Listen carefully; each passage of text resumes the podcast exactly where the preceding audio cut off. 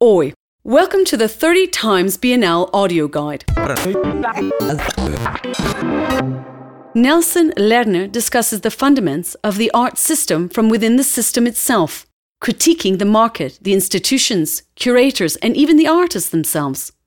A conceptual heir to Marcel Duchamp, Leirner's core procedure is ironic appropriation. The final act of Grupo Rex, of which Leirner was a member, was the show Exposition Non Exposition in 1967, in which the visitors could walk away with whatever works they liked. The result was a tumult inside and outside the gallery as people started selling the works they had just taken for free. The series Homenagem a Fontana, also from 1967, focused on the work of Lucio Fontana especially the monochromatic paintings he would slash in order to show that painting was pure surface and that only a rip of tear could give it a real depth.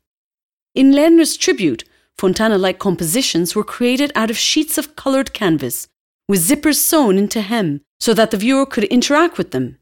Each temporary tear unzipped revealed a layer of canvas underneath.